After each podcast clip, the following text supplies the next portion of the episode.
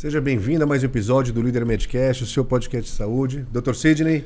Fala Moisés, tudo bem? Tudo jóia. Líder Medcast, mais uma vez um episódio maravilhoso aqui para vocês, seu melhor podcast de saúde. Então se inscreva no canal, ative o sininho, não se esqueça, é isso que faz com que nós possamos continuar entregando para você informação de qualidade. Você sabe que na internet você tem bastante é, informação não checada, bastante fake news. O nosso propósito no Líder Medcast é trazer para vocês informação com pessoas que têm autoridade no assunto. Então, informação verdadeira para que você possa cuidar do seu melhor bem. Não, não deixe de assistir até o final, você vai aprender bastante coisa importante. Segue o Sidney, segue o Moisés e segue quem a gente tem aqui hoje a honra de receber, Dr. Alexandre Bull, urologista, formado pela é, Faculdade de Medicina da USP, especializado pelo Hospital das Clínicas. Vamos bater um papo legal aqui sobre o quê? Sobre transplante renal. Obrigado por ter aceitado o nosso convite, Alexandre. Eu, a palavra é sua. Obrigado. Eu, eu que agradeço aí a, a, o convite de vocês. Acho que é, essa iniciativa de vocês é muito importante. De ser realmente um, um espaço onde realmente a gente possa colocar é, condutas específicas da, da, nossa academia, mas para a população em geral, de uma forma mais descontraída. Então, estou aqui à disposição. Vamos lá. Exatamente. Moisés, vamos lá começar a apertar para tirar esse conhecimento? Vamos sim. Seja bem-vindo novamente, doutor. Obrigado, obrigado. Que, inclusive, agora, saindo daqui, vai direto para o hospital para fazer um transplante, né? Exatamente, né? Quase que a gente teve que suspender, porque a, a vida do transplantador renal, ela é extremamente doida, né? Porque é, você tem uma programação inicial, mas de repente surge um, uma oferta de rim, e aí a gente tem que se virar nos 30, né? Porque aí tempo é, é rim, tempo é vida. Então é, um, é uma dedicação exclusiva para isso, para a gente de alguma forma ser um instrumento para melhorar a qualidade de vida das pessoas. Então, apesar de ser muito uma loucura o dia a dia nosso, mas algo bem gratificante, algo que você consegue através do da sua capacitação, do seu exercício, melhorar a qualidade de vida de alguém, né? Isso para o médico e para o ser humano em si, numa coisa melhor. Quais casos que, que pode fazer o transplante de rim? Oh, o transplante de rim hoje, ele é o tratamento padrão para as pessoas que têm insuficiência renal crônica, ou seja, que tem uma falência renal. Então a gente sabe que hoje em dia a, a principal causa de insuficiência renal crônica é diabetes e hipertensão, que são doenças que são, do ponto de vista de tratamento, coisas simples, né?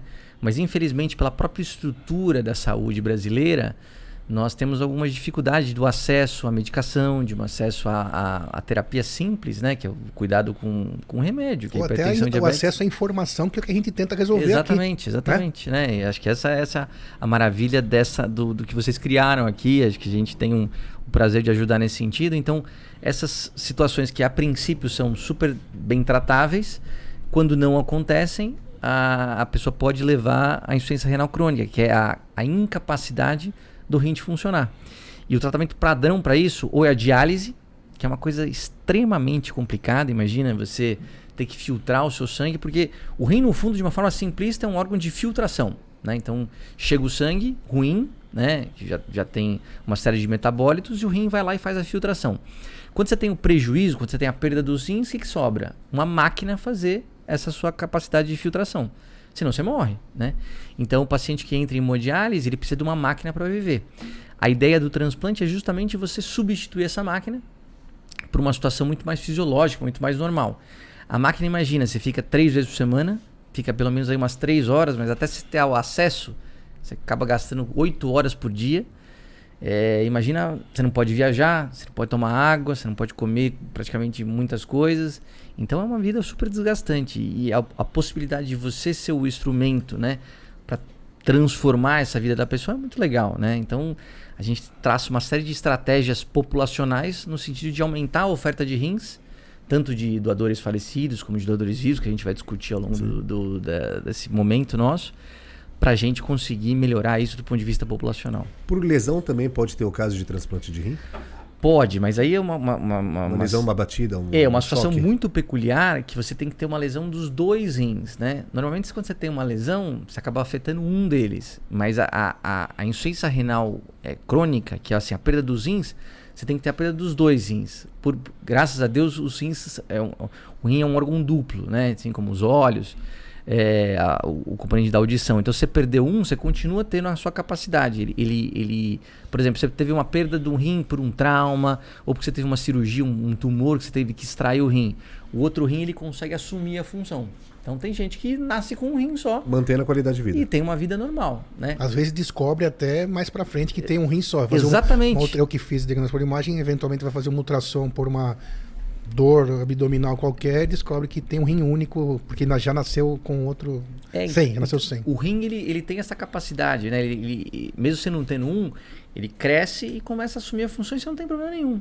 Tanto é que a gente pode fazer a doação intervivos. Então, por exemplo, você tem um parente aí que tem um problema renal e ele está com diálise, você pode doar seu rim, porque a gente já tem, seguramente, a gente no HC, a gente já tem uma experiência aí de 40 anos lá na USP.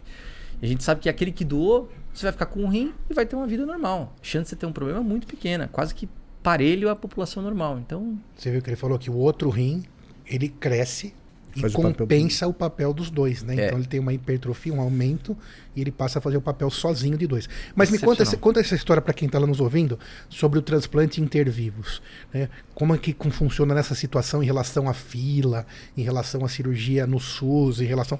Como é que pode. Existe a- o transplante privado? Acho que isso que é a grande dúvida, além do que nós vamos conversando aqui da parte fisiológica, da parte patológica, mas essa questão, acho que é um grande mito na cabeça das pessoas sobre a doação inter vivos, ou do cadáver, ou da fila do SUS. Como seria isso? Você que é craque nisso. Isso, isso é uma coisa legal, né? Porque é um- é um- realmente é um, um exercício social que a gente vai fazer à população, que essa dúvida é muito persistente na população. Como é que funciona o sistema? Então, por exemplo, você teve uma perda do- da função do rim, você tem que entrar em diálise. Então, quem vê o primeiro paciente é um nefrologista. O nefrologista, as pessoas não sabem muito bem a diferença de uro e nefrologista. Os dois cuidam do rim, do trato geniturinário. Mas o urologista é, é o cirurgião, é o que faz as cirurgias. Então, por exemplo, tem uma pedra no rim, tem um tumor na próstata, um tumor no rim, tem um transplante. Quem vai fazer a cirurgia é o urologista. Quem vai cuidar da parte clínica, de uma forma simplista, é o nefrologista. É, e aí o nefrologista, ele coloca esse paciente numa fila, né? E para doadores falecidos. Uma fila única. Então, uma fila única. No- Uma, uma fila única nível país. Exatamente. Que aí tem alguns processos que vai depender da, da compatibilidade. Então, por exemplo, surgiu uma, um rim. Aí esse, eh, a gente vai convocar a pessoa primeira da fila.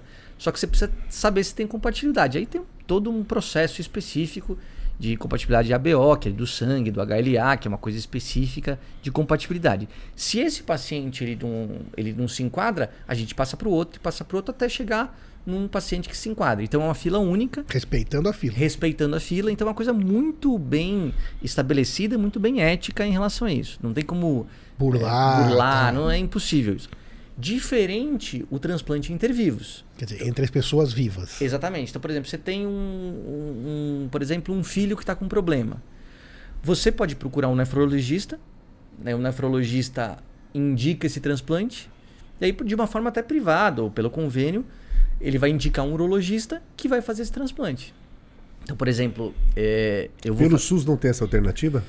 no SUS você tem, é, a gente tem tanto o, o- o doador é, falecido pergunta, pergunta. como o doador vivo. E tem uma fila também do doador vivo, Mesmo entre família, entre familiares. mesmo entre familiares. Por causa porque, da cirurgia, né? Porque assim, você tem que Ok. saber que o SUS ele demanda uma infraestrutura. Ok. Então, por exemplo, lá no HC, a gente tem dois horários que a gente tem por semana em que a gente consegue fazer interviews. Mas a, a demanda é muito maior que isso. né? Então a gente tem uma fila reprimida aí de pelo menos uns dois anos já.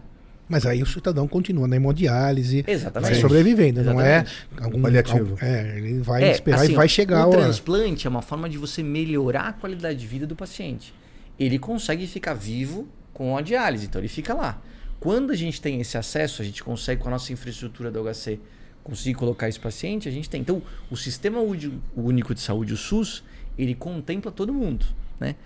Mas os convênios também, né? Então, por exemplo, você tem um problema, né? E você tem um doador, então você tem é, um filho com problema, e você, o pai, você quer doar. Se existir uma compatibilidade, você pode fazer pelo convênio.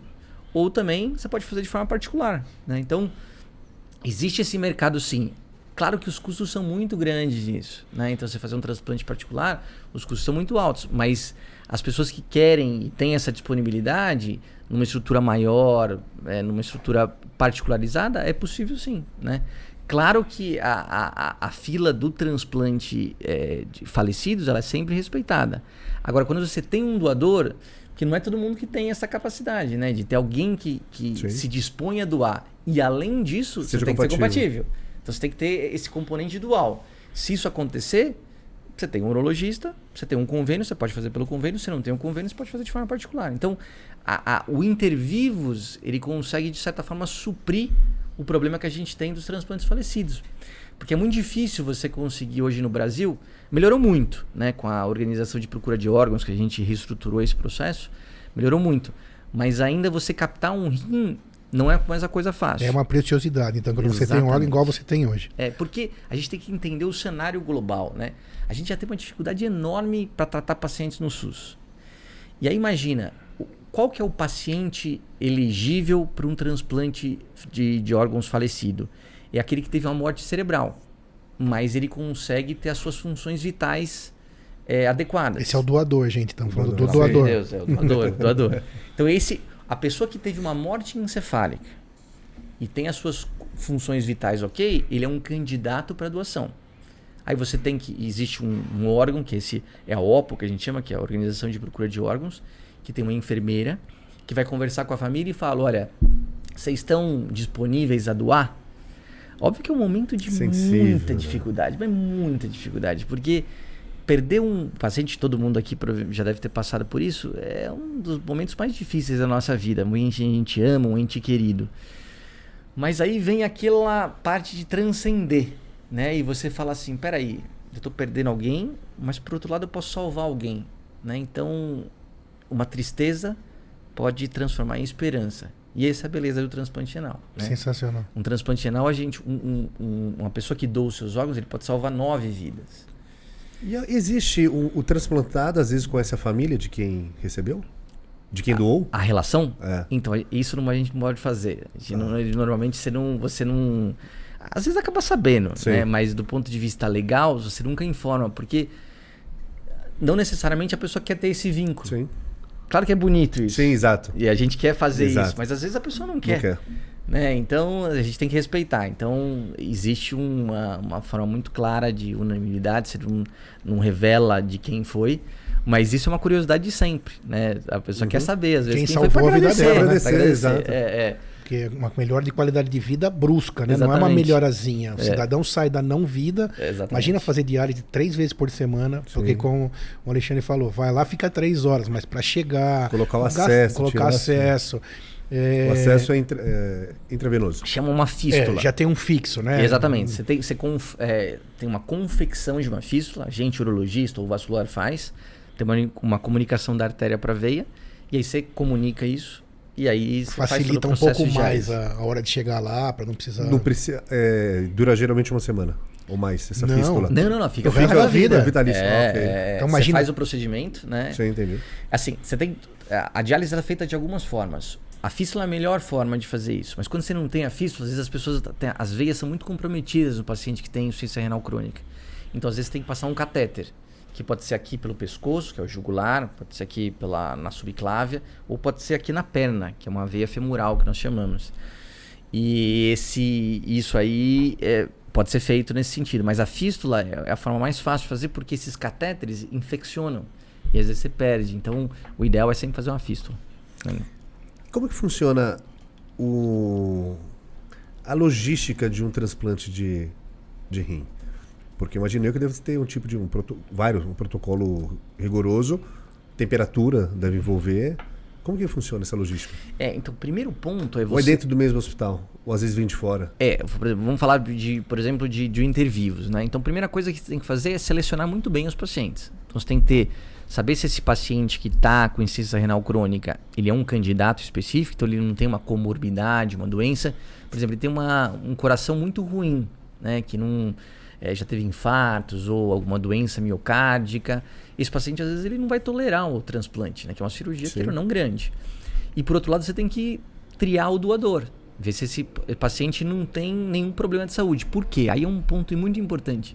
Dentro da medicina existe um princípio chamado princípio da não maleficência.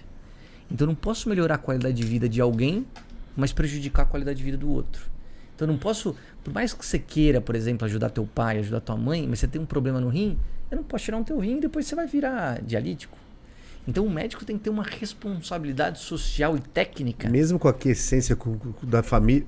É, Em teoria, sendo assim, você não, eu não posso. é uma discussão que Porque deve ter é uma existido. discussão sempre que a gente tem. Você Sim. pode querer muito, mas aí tem o lado, seu lado emocional. Sim, eu, como médico, tenho sim. que pensar maior que isso. Racionalmente, sim. E eu tenho que pensar que você tem 30 anos, tem 40 anos. Sua- seu pai tem 70.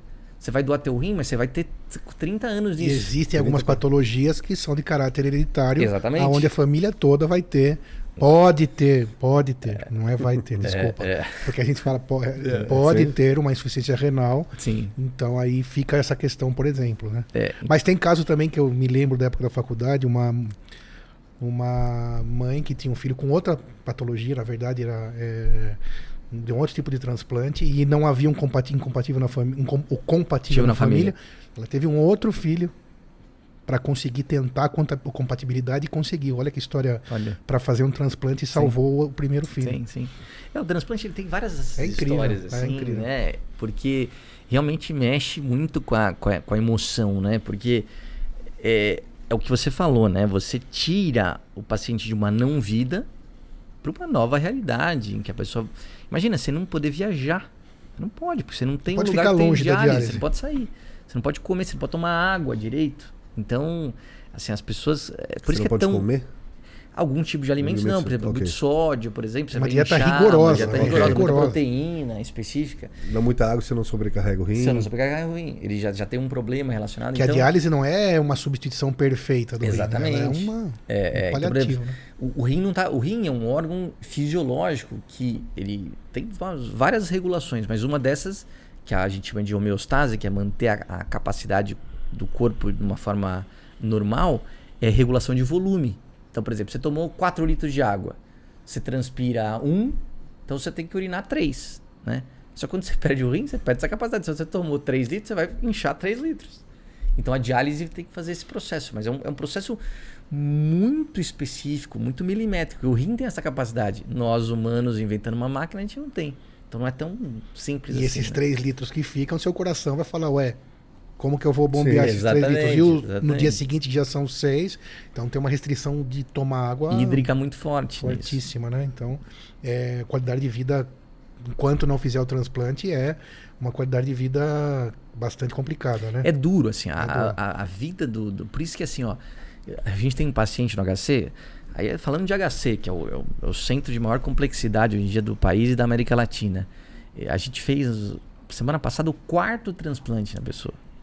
Na Então, mesma na pessoa. mesma pessoa. Fez um. A gente tem uns estudos que mostram que o rim transplantado é, do doador falecido, ele tem mais ou menos uma média aí de 15 anos. Então você começa com criança, então você tem 15 anos aqui, depois 15 anos para lá. É, o- uma coisa interessante que as pessoas não sabem é que para você colocar um rim, você não precisa tirar o, o seu rim nativo.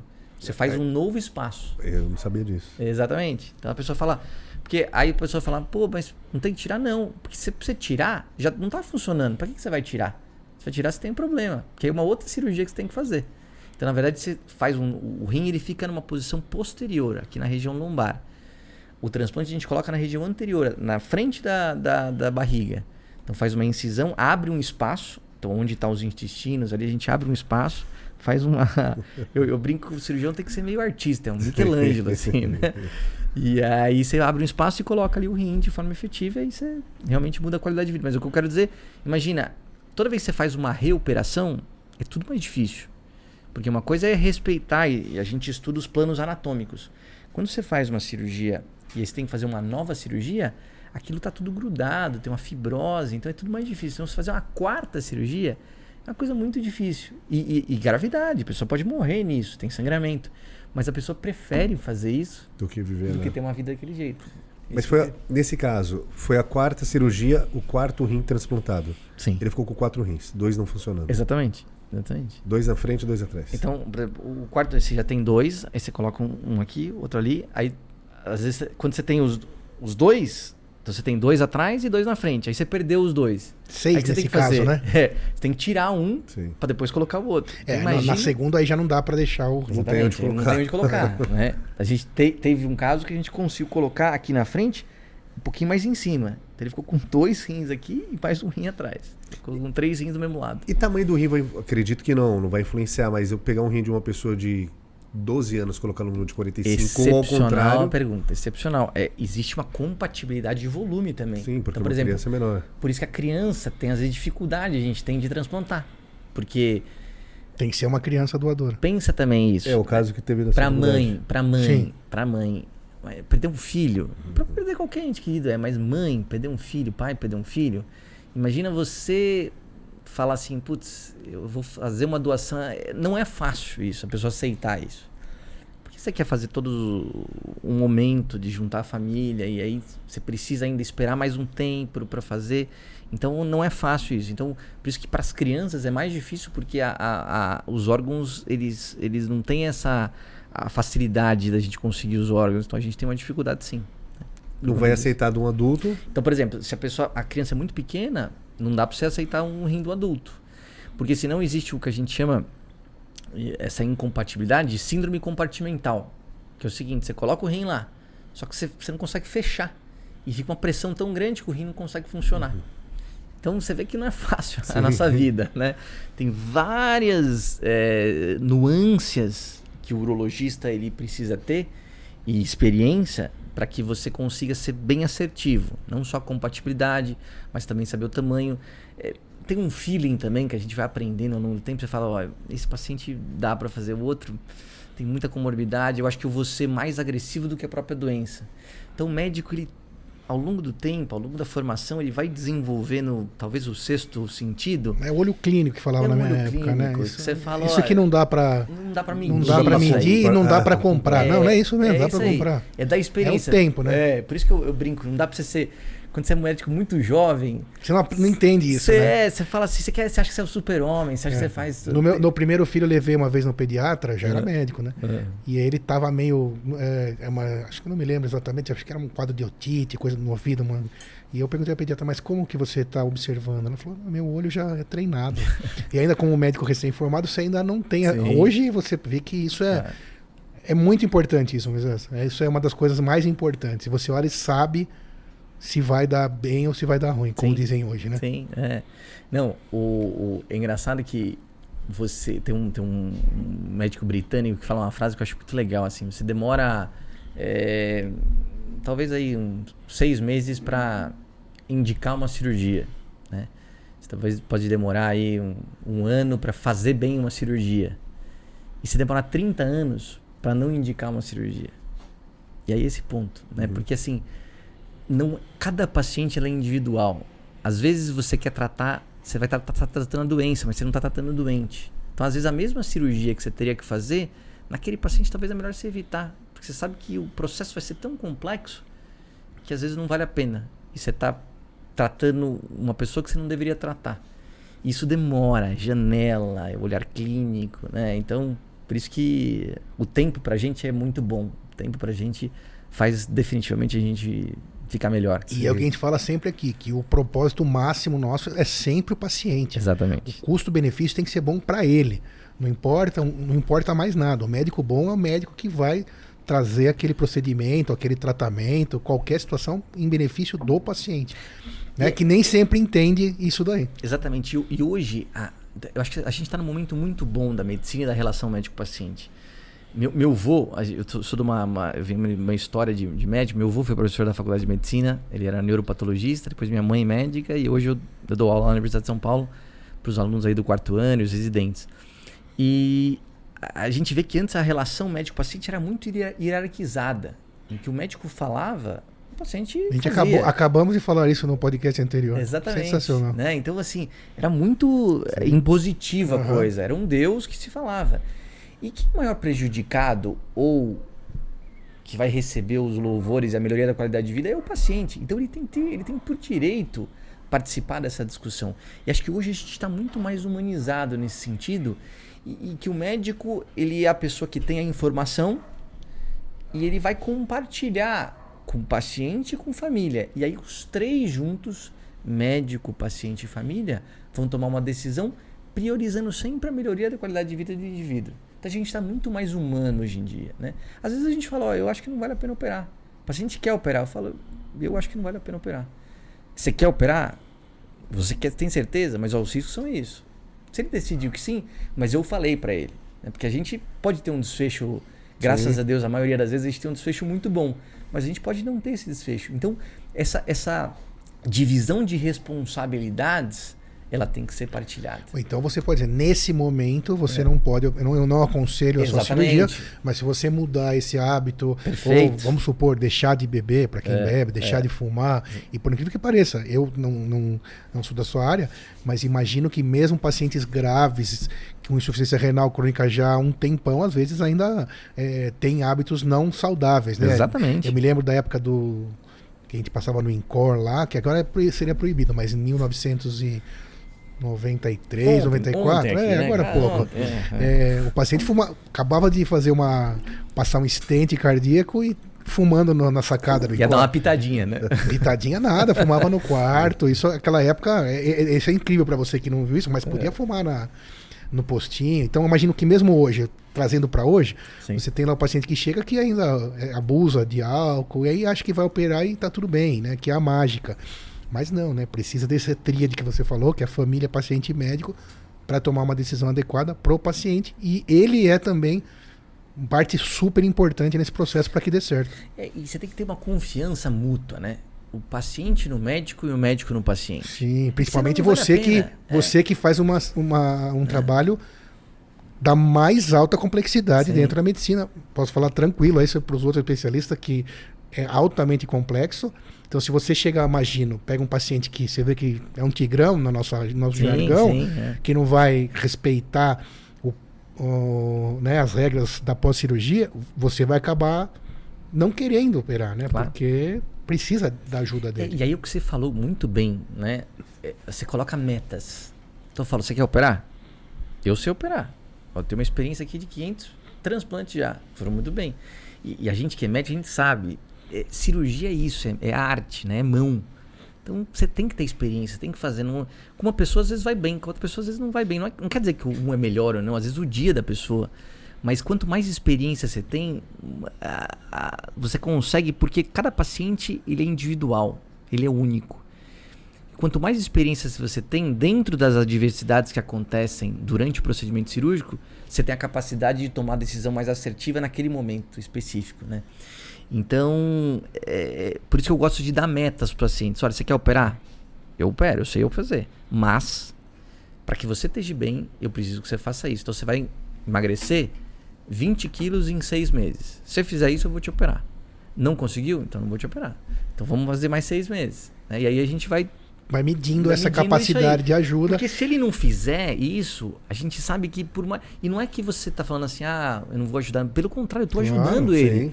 Porque se ele não fizer isso, depois eu faço a cirurgia, ele melhora, só que depois ele vai piorar. Não, e outra coisa, perde um órgão que poderia ter uma fila extensa. Exatamente. Eu tinha um paciente para lá. Então, Que ia ser disciplinado. eu tenho uma Exatamente. A gente tem que ter essa responsabilidade Exatamente. social, né? Então, para entender isso.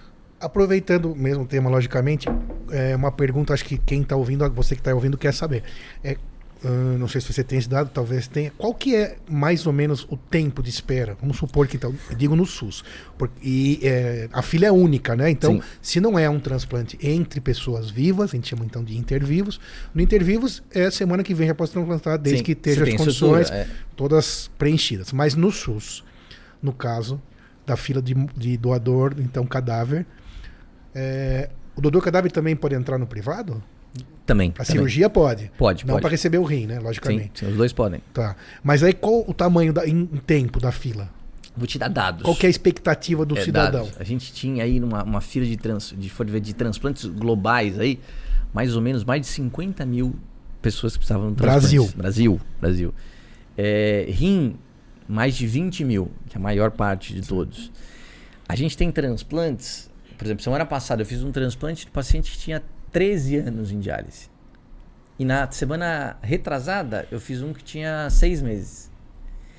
Então isso é muito por quê? Porque o de seis meses era um rim muito raro. né? Então ele não. eh, Ele, ele passou por todas as pessoas ali naquela. E chegou naquele, naquele cara que estava esperando A seis compatibilidade do que, Exatamente, do que vê? Então antecediam a ele. meses. É, mas normalmente, assim, a gente Uma vê, média, uma é. média, aí pelo menos eles ficam aí de dois a cinco anos na fila. Bom, né? De Achei um número ótimo. É, sim, é, pra- é. dependendo da idade ainda, dá pra Sim, ter um- sim, sim. Metade sim. da vida normal. É porque com o advento do. do... Não, peraí, peraí, não entendi. Como assim metade da vida normal? Julgando que uma idade média de- dos transplantados, 40, 50 anos. Putz, ou é mais. variável. Expectativa de vida, você fala? Não, não. Não, não, não. Ele fala que. Ah, de quando faz, vai Quando transplantar. ninguém transplanta, vai 40, 50. É, mais ou menos, vai. Por aí. Assim, mas, Aí é, mas é muito variável. Aí ele espera dois a cinco anos Dois pra a cinco depois ir, Exatamente. ir embora Mas relativamente. é, mas é muito variável. Eu falei, tem gente que é isso, é rápido, tem gente que demora três, três e tem gente que não chega, infelizmente, né? Que é, infelizmente a maior parte das pessoas, né? Porque tem um que é- trabalho que mostra que a pessoa em diálise, olha esse dado que é um dado assim alarmante. A pessoa em diálise, ela tem por ano 10% de chance de mortalidade. Isso vai aumentando. Óbvio que Por ano de diálise. de diálise. Então, assim, você ficar em diálise, por quê? Porque o paciente dialítico, ele está submetido, normalmente ele tem já um problema cardiológico, ele tem um problema, às vezes, pulmonar, ele está sobre acessos, então ele pode ter uma infecção, Infecção. e às vezes pode ser uma infecção generalizada. Então, a, a mortalidade do paciente na diálise é muito grande. Por isso, que é óbvio, quando você compara a mortalidade do paciente em diálise e no transplante, logo no primeiro momento é muito parecida, porque tem os problemas do, do- da cirurgia em si do transplante. Mas você vai passando o tempo, você vai ver que o- a, a, a morbimortalidade, que é esse termo que a gente usa de qualidade de vida e mortalidade do paciente do transplante com um paciente de diálise é muito menor naquele paciente de transplante, principalmente o intervivos que você é, é quase que como você fica muito pouco tempo é, o rim fora da pessoa, a chance de sucesso é muito grande. né? Então teve o, o cadáver lá no, no HC, teve a contribuição da família para poder fazer a doação, contato imediato com o próximo da, da lista, que, tem- que é compatível, vai no mesmo dia, no máximo dia seguinte. Geralmente assim é é, é, é o que eu falei, tempo é vida. Então assim, quanto Esse mais tempo do é, rim. então esse é o ponto. O rim, graças a Deus, ele tem um tempo maior do que coração de fígado. Às vezes a gente já chegou a transplantar, lógico que não é o ideal, mas o paciente estava em eh, teve um que foi tava no Acre e a gente pegou esse rim em Goiás. Então a gente foi captar, pegou um helicóptero, foi lá, captou, trouxe para o HC. Ao mesmo tempo, o paciente do Acre veio até o HC e aí a gente fez o transplante. Isso aí foi durou acho que deu 30 horas do tempo que saiu do rim até a gente colocar no paciente. O rim ficou no cadáver, no cadáver não, no, De uma, numa, a gente tira É o porque rim, se o fica cadáver- numa geladeirazinha. Se- só se tivesse morte cerebral aí poderia manter um tempo o rim no cadáver. No cadáver não. Não, não, não. Então, esse São é um- dois é- casos. Esse é um dado importante que você falou. Então, como é que funciona? Teve uma morte cerebral. Então, ele, ele tá com as funções vitais ok. Então, o que a gente faz? A gente marca o procedimento Da retirada. da retirada do, rim. órgão. É, é- é- é duro isso falar, né? Às vezes a gente fala, meu Deus, mas você está fazendo uma cirurgia numa pessoa, mas assim, ali é, é, você está operando uma pessoa que não tem mais é, capacidade de interagir é, com. tendo sociabilidade. E o de acordo da família. E o de acordo da família. E dele também. E dele. Em vida. Porque ele tá falando isso. Então você faz a cirurgia para tirar o órgão. A partir desse momento que você tira o órgão, você começa a contar o tempo. E aí, esse tempo de você tirar até você colocar foi 30 horas. Ok. Entendeu? Claro que quanto mais, menos tempo, melhor. Mas normalmente na- nos sistemas públicos a gente tem aí uma média de 20 a 30 horas, assim. E às vezes a gente consegue muito mais rápido, né? Mas mais ou menos umas 20 horas esse processo até o paciente chegar, preparar o paciente, o rim chegar junto, até a gente fazer todo esse processo. O custo todo do Estado, quando eu falo Estado nível federal, ou São Paulo, pelo CRH, por CRHC, o helicóptero, o plano de voo, toda a logística, de- Tudo SUS. tudo SUS. Tudo coberto pelo SUS.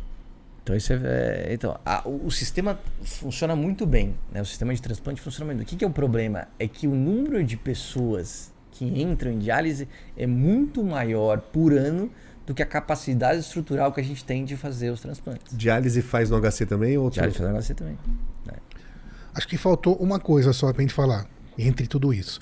Porque a gente, você falou do quem teve morte cerebral, morte encefálica, né? Ficou claro. Sim. E só a hora que vai contar, Moisés, a hora que desliga a artéria que parou de, de nutrir o órgão, aí começa a contar. Mas e o cidadão, por exemplo, comum, eu que sou um doador, é, faleci num qualquer tipo de situação, é, como é que funciona daí então? Porque no, no que teve morte cerebral, tá lá ainda tá perfundindo o rim, tá O rim tá ficando saudável. Sim. Aí vamos supor que a pessoa tem uma morte súbita, né? Um, sei lá, qualquer tipo de morte súbita, e seja um doador. Existe uma tecnologia adequada e é, na prática consiga captar esse rim ou isso tem, não? Não tem, porque assim, é, o que, é, isso foi muito bem o que você falou. Ele, ele tem que estar preservado as funções. Então, a, a artéria veia, que é a, as estruturas que nutrem o rim, eles têm que estar presentes.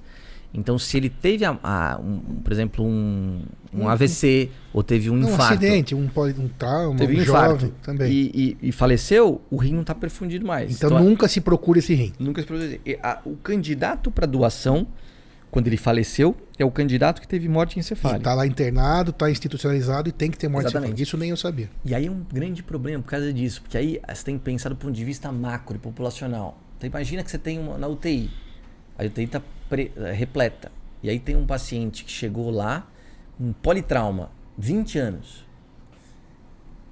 Quem que você acha que vai ser a estrutura toda vai estar para esse paciente de 20 anos que tem uma capacidade de- sobrevida gr- Grande. razoável, se você claro. investir, ou nesse paciente que está em morte cerebral e ele precisa de um monte de medicações para manter o rim adequado, Mas para salvar mais dois. mas para salvar mais, Mais dois. nove. Exatamente. Olha que discussão incrível, hein? Imagina. Então, Porque é um contra nove, Só hein? que a tendência. Peraí, dá Entendeu pra... isso? Não, não, me explica novamente. Então, imagina o seguinte: você tem uma UTI, cinco, cinco leitos de UTI, Todos cheios. todos cheios. E aí, vamos, não vamos dizer, tá, de cinco chegou mais um. Aí tem o sexto que te- conseguiram arrumar lá um leito. E aí é um politraumatizado. É um jovem. Que, por Tem toda a vida pela tem frente. toda a vida pela frente. E tem, por outro lado, um E paciente. tá precisando de um rim. Não, não, não. Não, esse não, não, não. Esse é o. Chegou na UTI, um Ok. cara que não tá precisando, mas assim, teve um trauma e precisa de. um se, leito. se você não ajudar ele com sangue, com volume, com fisioterapia, investir nele, medicamente ele vai falando. morrer. Certo? E por outro lado, você tem um outro leito que você tem um paciente que já tá mo- morte encefálica, mas é um candidato para transplante. Nessa mesma UTI. Chegou esse cara. Aí, por exemplo, o que, que você acha? Por exemplo, tem três enfer... tem uma enfermeira para todo mundo. Quem que você vai priorizar? A enfermeira vai tender a ficar para lá. E aí por isso que é um problema das doações no Brasil, porque esses esses esses pacientes que acabaram tendo morte encefálica, por eles acabam sendo marginalizados e você não tem um tratamento adequado. Então o rim às vezes deteriora porque você não tem um tratamento adequado. Você fala, ah, esse paciente não tem mais capacidade de vida, eu vou salvar quem eu posso. O rim e os outros órgãos possíveis que de você doação lembra que também. esses no- nove pacientes. se eu- Então, imagina, é uma discussão grande nisso. Uma discussão ética violenta. violenta. Né? Então, como fazer isso? Então, quando a gente começou através da, da OPO, que se regulamentalizou essa dinâmica, isso vem melhorando cada vez mais. Então, vem tratando esse paciente com muito mais seriedade para a gente conseguir ter um doador compatível de forma adequada e melhorar a qualidade de vida de muitas pessoas. Palavras finais, a gente agradece absurdamente aqui a tua presença. O que, que você acha, como que vai continuar aí o transplante no Brasil? Sua expectativa é legal? Como que você, que, que você fala aí para quem está nos ouvindo? Eu acho que assim, a- a- o transplante é uma, é uma realidade. Se for ver em números absolutos, hoje o Brasil é, é referência mundial. A gente perde só para os Estados Unidos nisso. Né? Quando a gente coloca per capita, muda um pouquinho, mas de números absolutos, a gente é a segunda nação que faz transplante no mundo. Então, é, acho que é, é um orgulho para nós, médicos, é um orgulho para a gente como população, como nação, que aqui sim faz medicina de qualidade. Né? É, e quando a gente fala de Universidade de São Paulo, é, é uma universidade que presta uma a, a tríade clássica da universidade, que é assistência, ensino e pesquisa. né? Então, a, a- gente fica muito orgulhoso de pertencer a uma instituição dessa que possibilita, sim, a gente melhorar a qualidade de vida das pessoas, né? Como um todo, né? E ser um centro de formação. Então, assim, as, as perspectivas são muito boas, né? De eh, manter isso através da, da organização de procura de órgãos. A gente melhorou muito bem isso. O SUS vem trabalhando, mas é óbvio que o SUS eh, ele é- tem- é, precisa crescer mais, mas aí Envolve dinâmicas gigantescas, principalmente políticas, para a gente adotar. E é importante a, a persona que entende bem desse processo para fazer isso. E a gente, da nossa parte, a gente se dedica muito para o SUS e tenta ajudar no que for nessa parte privada. Então hoje eu consigo ajudar muita gente de fora de São Paulo. A gente vai fazer um, um transplante eh, esse fim de semana de um paciente eh, do Paraná. Né? A semana passada a gente fez um transplante de paciente do Rio de Janeiro. Espetacular. Então a gente tem uma estrutura hoje grande. Então eu sou, eu coordeno a, a tanto o, o, transplante de rim do Hospital Santa Catarina, que é um dos melhores hospitais aqui de São Paulo. Sem dúvida. E a gente consegue fazer isso, essa, ajudar essas pessoas. Então, quem tem problemas, hoje tem, a gente consegue fazer transplantes renais com incompatibilidade ABO.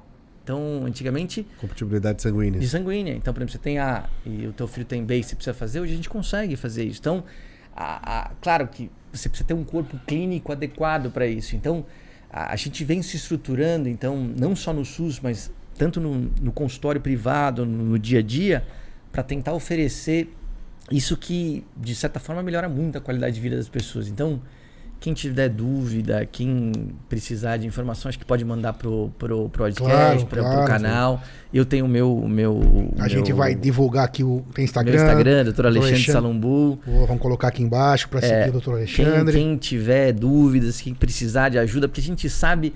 É, que é um, é, um, é um momento de muita fragilidade. E a gente, às vezes, pode ser essa mão aí que tira a paciente do, tudo. do fundo do poço e consegue ajudar e a gente fica muito contente com isso e, e parabenizar vocês pelo trabalho magnífico aí de conseguir de uma forma é, muito legal, um bate-papo, a gente conseguir passar essa informação com qualidade, é, com competência para as pessoas e acho que é um trabalho fundamental aí. Parabenizar vocês por isso. Muito obrigado, Alexandre sensacional nossa conversa. Confesso que eu mesmo aprendi várias coisas hoje.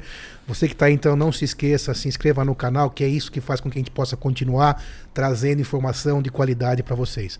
Alexandre Bom, obrigado mais uma vez que por isso. deixar essa, esse diamante de informação aqui, que na saúde é fundamental. Moisés, aprendemos bastante hoje. Obrigado, doutor. Pessoal, se inscreva no canal. Até semana que vem. Obrigado, abraço. Obrigado. Um abraço.